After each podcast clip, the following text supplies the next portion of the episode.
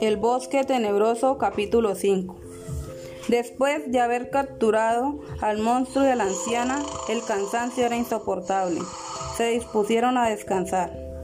Dígame, ¿qué le hizo a mi hija? ¿Cuál de estos monstruos es ella? Señor cazador, cálmese. Ella no nos tiene que decir la verdad.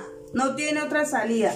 Hija, ya puede salir. El peligro ha pasado. ¿Qué vamos a hacer ahora, mamá? Mira a ese monstruo. Le brilla algo en un dedo. ¿Qué puede ser? No se sabe, hija, pero no te acerques a ese monstruo. Puede despertar en cualquier momento. Para poder salvarla solo debes darles de comer eso que hay en aquel frasco. Para salvar a tu hija debes quitarle el anillo de oro que tiene en el dedo. Ese es su hechizo. El cazador se disponía a quitarle el anillo al monstruo cuando se da cuenta que ese es el anillo que él le había dado a su hija.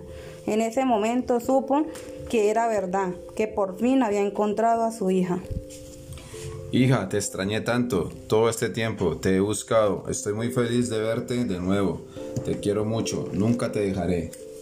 Gracias, Padre, por salvarme. No sé qué pasó, no recuerdo nada, solo estaba aquí contigo cuando me diste este anillo hermoso que brillaba intensamente.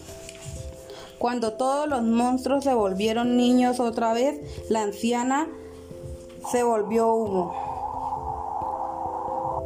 Y no saben qué pasó con ella. Todo desapareció. No quedó rastro de la anciana, de las jaulas, la cueva se derrumbó como si nunca hubiera habido algo. Salgamos corriendo. Esto se va a derrumbar. Todo acabó. Todos lograron salir a salvo de esa cueva.